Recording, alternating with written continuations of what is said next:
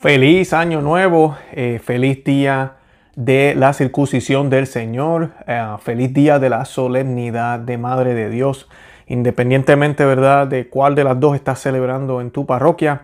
Para los que no saben, en el calendario tradicional, el día de hoy se conoce como el día de la octava eh, del Señor y también se conoce como el día de la circuncisión del Señor, muy relacionado también a la Santísima Virgen María eh, por obvias razones, ¿verdad? Ella es la madre de Jesús, la madre de Dios. Y en el calendario nuevo, ¿verdad? Con las misas Novus Ordo se celebra la solemnidad de María, Madre de Dios, que es una fiesta que se celebra de por sí el 11 de octubre en el calendario, eh, en el calendario tradicional hoy estamos celebrando todas estas fiestas. Es algo muy bonito que la Iglesia Católica el 1 de enero tenga todo esto, eh, que nos enfoquemos en la Santísima Virgen y en el Señor. Hoy yo les voy a estar hablando de lo que está sucediendo ahorita mismo, cómo comenzamos este año. Eh, terminamos el 2020 de una manera muy triste. Voy a hablarles un poco de Argentina, una gran pérdida en Argentina. La oscuridad, la muerte se ha apoderado del país hispanoamericano más grande eh, de toda esta región y ahorita el aborto es legal o va a ser legalizado completamente allá en, Argentina, una gran pérdida. Y además de eso, quiero hablarles del ataque satánico a un pesebre en Canadá. Y vamos a estar hablando de eh, las misas. Eh, aquí en los Estados Unidos tengo unas estadísticas horribles, como eh, ya los católicos no van a misa. No por razones, por todas las razones del mundo. Primero, pues porque la gente deja de creer. El católico está lamentablemente frío, muchos de ellos, pero también por todo lo que se está imponiendo, que la misma iglesia se está imponiendo a sí mismo y muchas personas no están ya asistiendo a la misa, ya no hay necesidad, lo hago en televisión, cuidado que ya ni lo hago, porque pues ya no hace falta. De todo eso vamos a estar hablando en el día de hoy.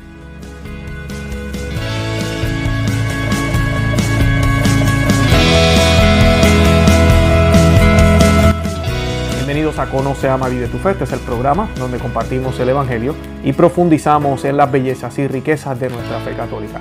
Les habla su amigo y hermano Luis Román y quisiera recordarles que no podemos amar lo que no conocemos y que solo vivimos lo que amamos. Nos dicen las Sagradas Escrituras. Esto está tomado del Evangelio de Lucas, capítulo 2, eh, versículos, eh, versículo 21, y dice, en aquel tiempo, llegado el día octavo en que debía ser circuncidado el niño, le fue puesto por nombre Jesús, nombre que le puso el ángel antes que fuese concebido en el seno materno. Palabra del Señor, gloria a ti, Señor Jesús. Una vez más, feliz Navidad, como les he estado diciendo todos estos días. No nos olvidemos, estamos en Navidad y tenemos que celebrarlo. Y pues en el día de hoy la solemnidad de la Madre de Dios para la mayoría de los que nos siguen, estoy seguro que ese es el caso. ¿verdad? La mayoría de las iglesias en el mundo siguen el calendario nuevo. Así que les deseo una feliz fiesta de la solemnidad de la Madre de Dios, que es una fiesta muy importante. En el calendario tradicional, como les dije, se celebra en octubre. Y pues es una fiesta importantísima para la iglesia católica, porque recuerda el título que identifica a Jesús como Dios. Así de sencillo. Muchas personas a veces dicen, pero ¿por qué rayos los católicos dicen que María es madre de Dios? Eso no tiene sentido. María no existía antes que Dios. Ese no es el punto. Este título va dirigido hacia Cristo. Es una alabanza hacia Cristo, hacia nuestro Señor. Y claro, Jesús es Dios, así que María es madre de Dios. Así de sencillo. Esa es la explicación que usted tiene que darle a sus amigos protestantes que quieren molestarlo a usted en el día de hoy. Además de eso, también meditamos en los misterios de la circuncisión del Señor, especialmente los que vamos a misa tridentina, misa tradicional o estamos en una, una comunidad tradicional. Eh, en comunión con la Iglesia Católica. Ambos misales son permitidos, dependiendo de lo que tengan, eh, lo que esté sucediendo en cada diócesis con el obispo, eh, pero son permitidos. Y en muchos lugares en el mundo celebran la octava del Señor, celebramos la circuncisión del Señor. Y nos recuerda nuestro bautismo, nos recuerda cómo podemos ser integrados al pueblo de Dios. Este signo ya era un signo distinto. Y pues les quiero leer aquí del misal. no sé si se acuerdan, les hablé de este misal hace un tiempo. Les digo que vayan y lo compren, está en español. Así vaya usted a la misa tridentina o no. Pero si va a la misa tridentina es excelente porque está todo el canon de la misa aquí, todo lo que se hace en la Santa Misa en español y en latín. Y tenemos todas las lecturas. Y esto es excelente. Y aquí nos dice de la fiesta de hoy. La liturgia de hoy se celebra tres fiestas juntas. La primera es la que los sacramentarios eh, antiguos llaman en la octava del Señor. ¿Eh, ¿Verdad? Hace ya ocho días que Jesús nació. La segunda fiesta nos recuerda que si tenemos con nosotros a Jesús, después de Dios, se lo debemos a María. Y esa razón la veo muy asociada con la, con la solemnidad que fue movida de octubre a, a hoy en el calendario nuevo con las reformas litúrgicas. Y la tercera fiesta es la de la circuncisión. Moisés impuso este rito purificatorio, imagen del bautismo, a todos los varones israelitas en el día octavo de su nacimiento. Aquella sangre divina fue la primera que vertió el Señor para lavar nuestras almas. Bendito sea Dios. Ya el niño Jesús, ya desde el vientre, ya venía derramando gracias para nosotros. Ya desde el vientre de María. Y María fue ese medio. Bien importante eso. Por eso la reconocemos como Madre de Dios. Y ella era sumisa, era obediente a las leyes de, de, de, pues podríamos decir de la iglesia en aquel momento. Y al octavo día llevaron al niño José y María a circuncidarlo. Es bien importante porque hoy en día a veces no se nos da la importancia que hay que darle al bautismo. Y el bautismo debe ser hecho. Inclusive la Iglesia Católica pedía que fuera hecho para el octavo día. Hoy en día a veces la gente se demora un poco más.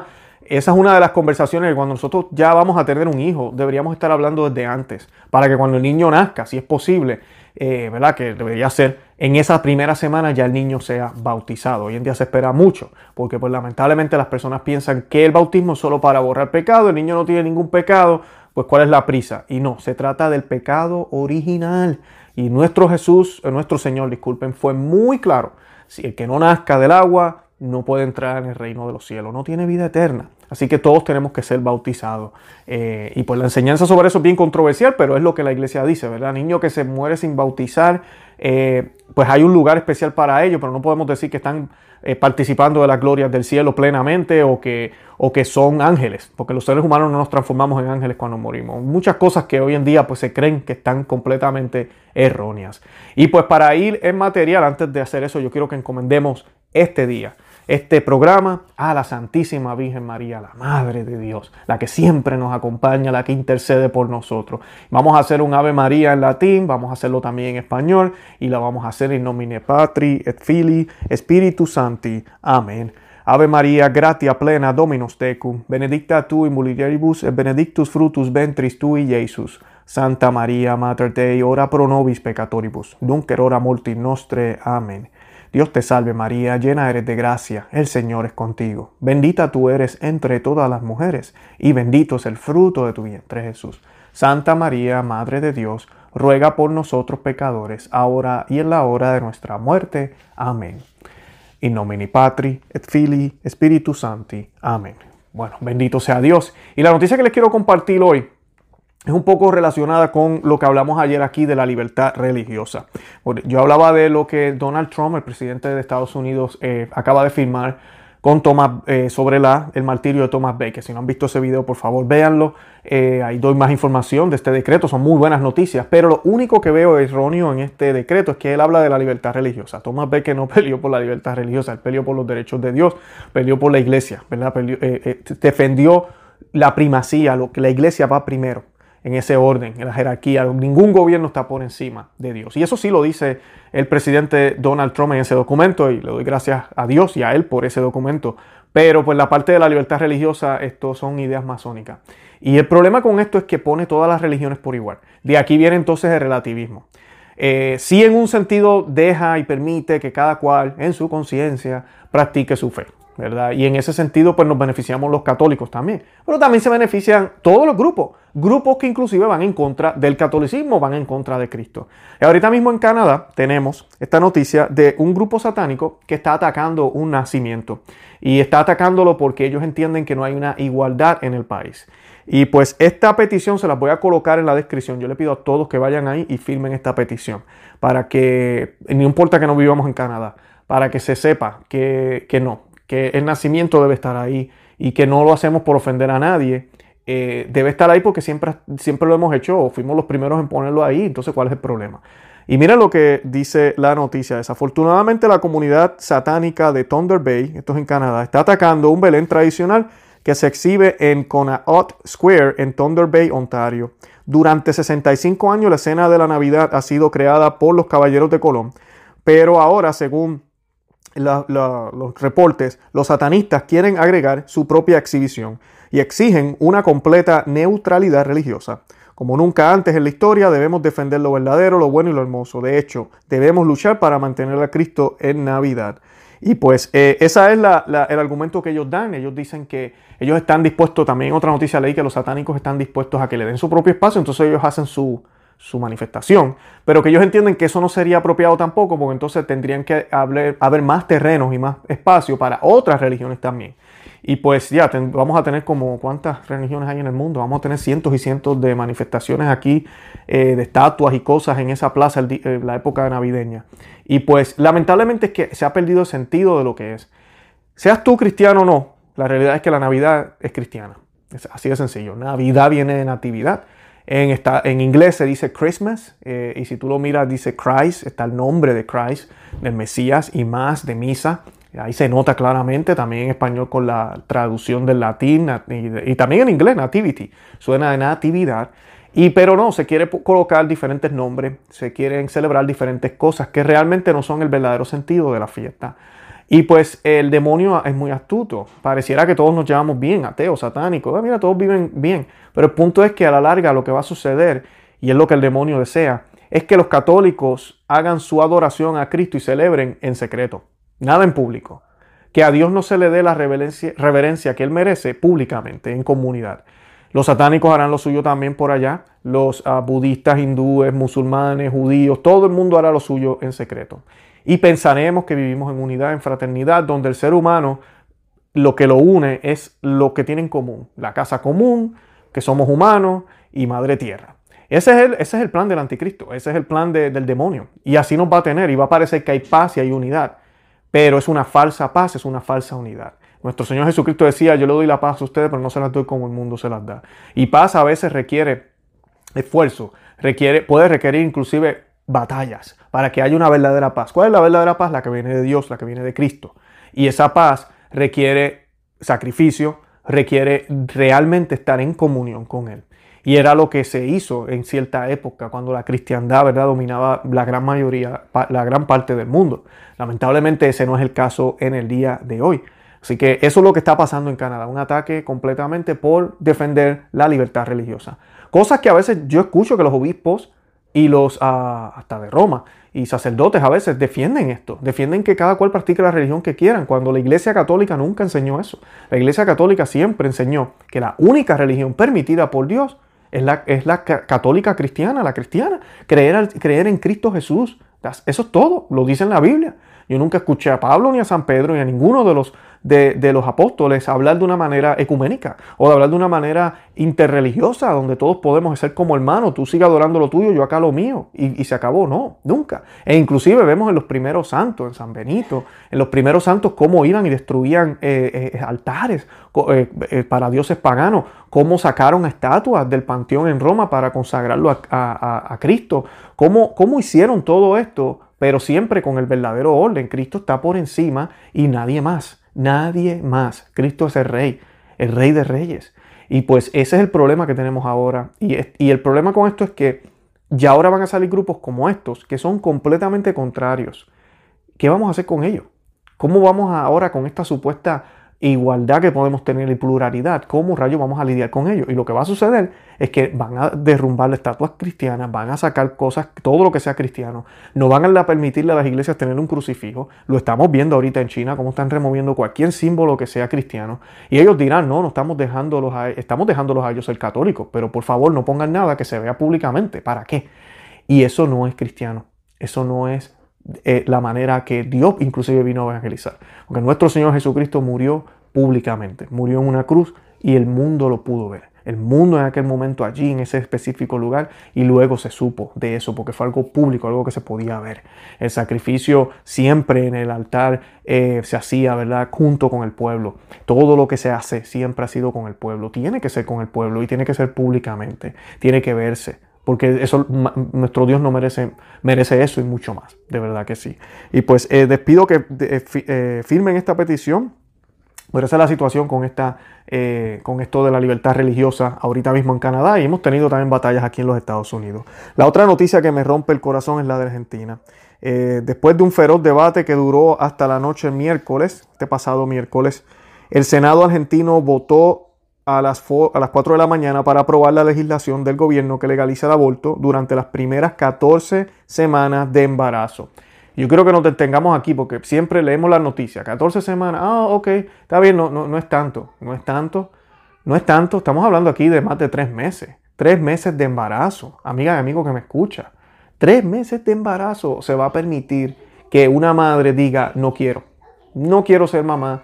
Y en vez de darlo en adopción, en eh, verdad, no, vamos a, vamos a matarlo. Vamos a matarlo y deshacer, vamos a deshacernos de este problema.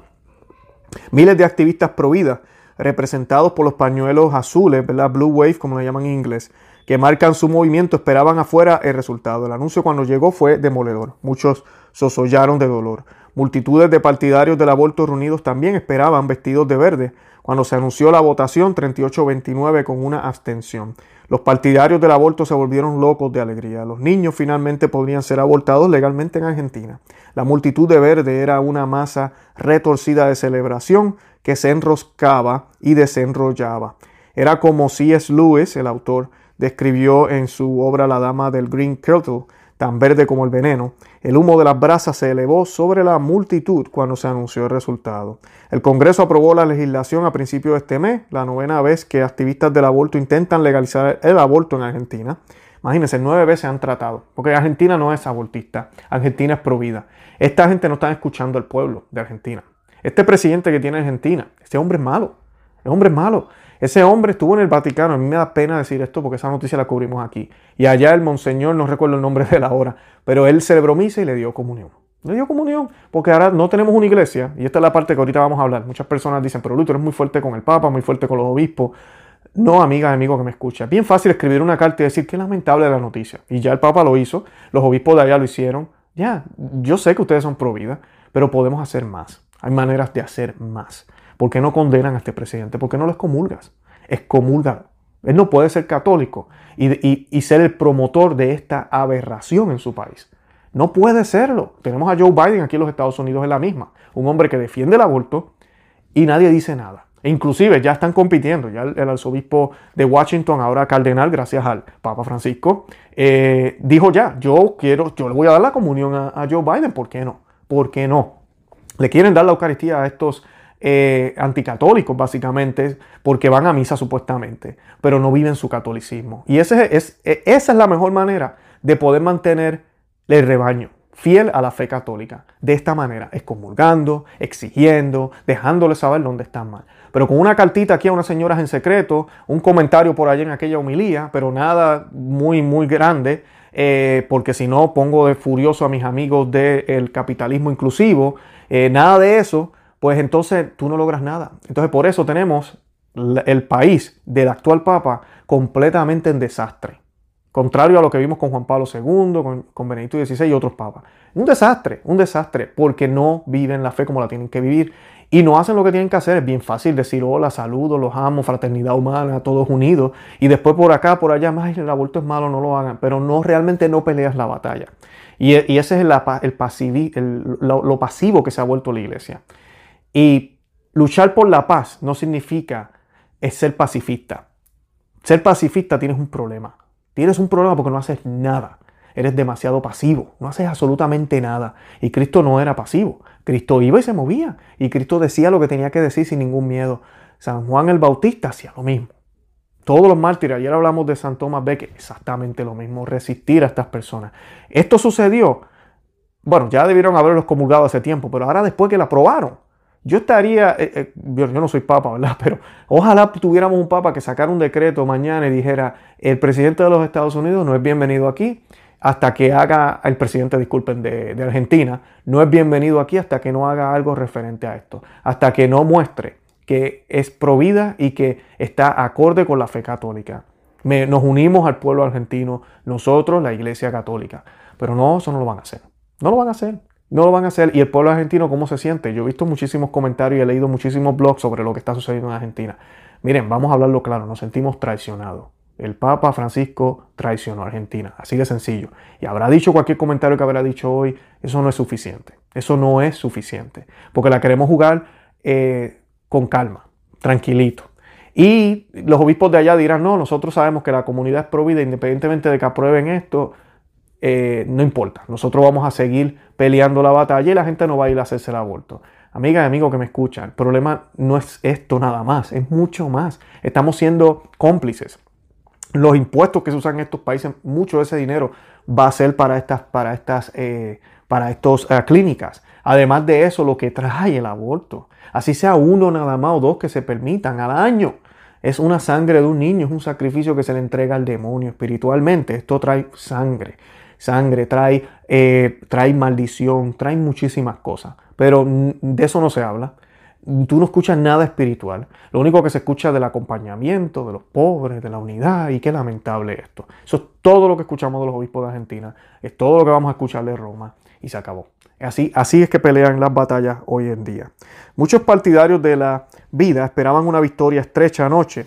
Y el clero católico pidió a los políticos que rechazaran el proyecto de ley. Aunque ha habido una decepción generalizada con la respuesta extraordinariamente silenciosa del hijo nativo, el Papa Francisco. Esto lo estoy leyendo de LifeSite. Especialmente considerando la amplia gama de temas en los que él en los que él comenta frecuentemente. Una gran mayoría, casi el 70% de los argentinos no apoya el aborto y los evangélicos marcharon con los católicos para detener la propuesta. El presidente Alberto Fernández, que cabeza el gobierno de coalición de izquierda de Argentina, ha prometido durante mucho tiempo impulsar la legislación de todos modos. El movimiento de, Blue Wave de Argentina, de los Providas, se está reagrupando ahora para elaborar una estrategia de respuesta. Un orador dirigiéndose a los dolientes desde un escenario improvisado prometió seguir luchando. Dijo, estamos siendo testigos de una derrota de la vida, pero nuestras convicciones no cambian. Vamos a hacernos oír. La activista provida Sara de Avellaneda dijo al diario Clarín que la lucha contra el aborto continuará. Y dijo, vine porque tenía que estar aquí. No somos invisibles. No todo es marea verde. Esta ley es inconstitucional y su implementación no va a ser fácil. Cerramos la cita. Es un día oscuro para los niños más vulnerables de Argentina y los gritos de alegría carnívoros que se encontraron con su traición fueron un vislumbre terrible del colapso en curso de, preciosos valores culturales. El titular de Reuters anunció, hermanas, lo hicimos. Miren eso. Pero como señaló Charles Camossi, el proyecto de ley fue impulsado por un ministro de salud y un presidente que hicieron una fuerte campaña contra la justicia prenatal. Las mujeres argentinas rechazaron abrumadoramente este proyecto de ley. Su dedicación a la protección de la vida humana será aún más esencial en los días venideros. Y pues esa es la noticia de Argentina. Muy lamentable, muy triste. Tenemos en Canadá satánicos atacando la libertad de los católicos de poder expresar su fe a través de imágenes, que siempre lo han hecho por más de 70 años, como mencioné. Y ahora tenemos en Argentina una oleada de muerte, una, una ley aberrante aprobada en un país católico, el país del actual pontífice.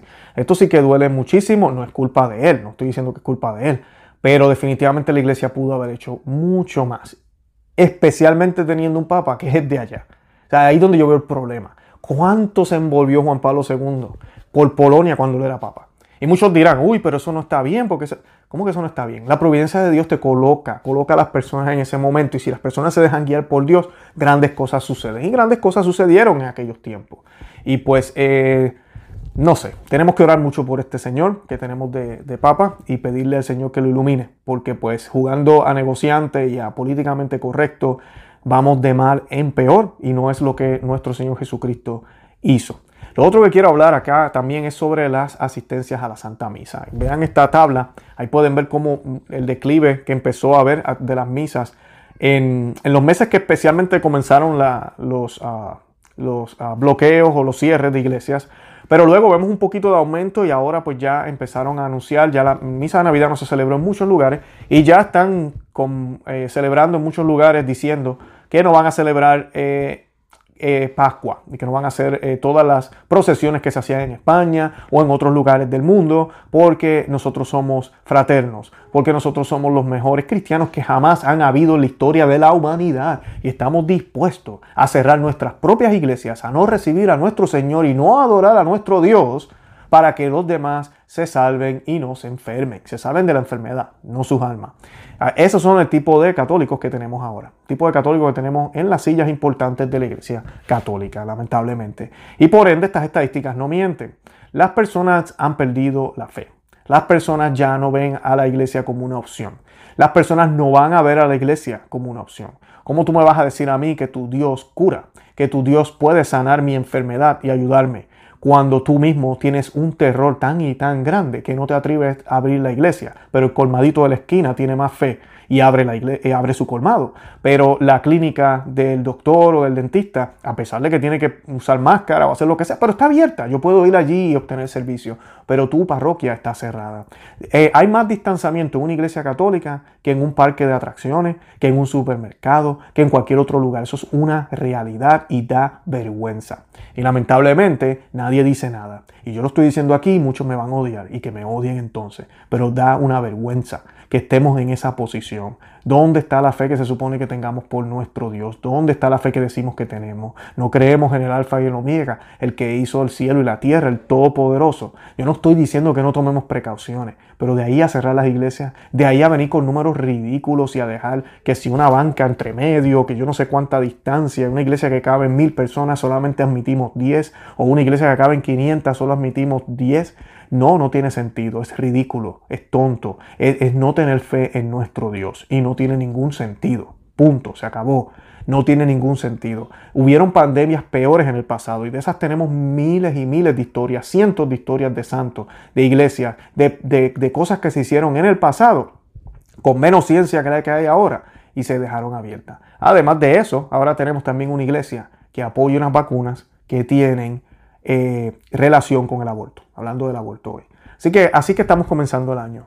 Y pues da, pena, da tristeza. Tenemos que pedirle a la Santísima Virgen, la Madre de Dios, a nuestro Señor Jesucristo, ¿verdad? que en el nombre de, Jesús, ¿verdad? Que nuestra Santísima Virgen también nos acompañe en esta petición, pero que sea Jesús quien nos ayude, ¿verdad? Él es el único que nos puede ayudar, Él puede mandar el paráclito para que nos dé la fuerza para mantenernos firmes. Este año, si Dios quiere, van a pasar cosas grandes, van a haber muchas cosas malas, prepárense, pero también van a haber cosas grandes. Donde más abunda el pecado, sobreabundó la gracia. No olvidemos eso nunca, esas palabras de San Pablo. Así que hay problemas, sí, hay cosas malas allá afuera, sí, dentro de la iglesia, sí, fuera de la iglesia, también, en todos lados. Y tú y yo no somos perfectos. Tenemos que mirarnos primero en el espejo y darnos cuenta de que no lo somos y que, que tenemos mucho que mejorar. Pero sabemos que porque el Señor vive en nuestro corazón, porque nos mantenemos lo más apegados a la iglesia, porque nos mantenemos al sano magisterio, a la sana tradición, a las sagradas escrituras, asistimos a misa, vamos al sacramento de la confesión, podemos mantenernos en gracia y tratar de hacer lo que podamos hacer para que el Señor nos pueda ayudar. Él es el que hace el trabajo en nosotros. Recuerden, es Él quien vive en mí, no soy yo. ¿verdad? Es nuestro Señor Jesucristo. Que ojalá así sea. Yo les deseo a todos ustedes un feliz año.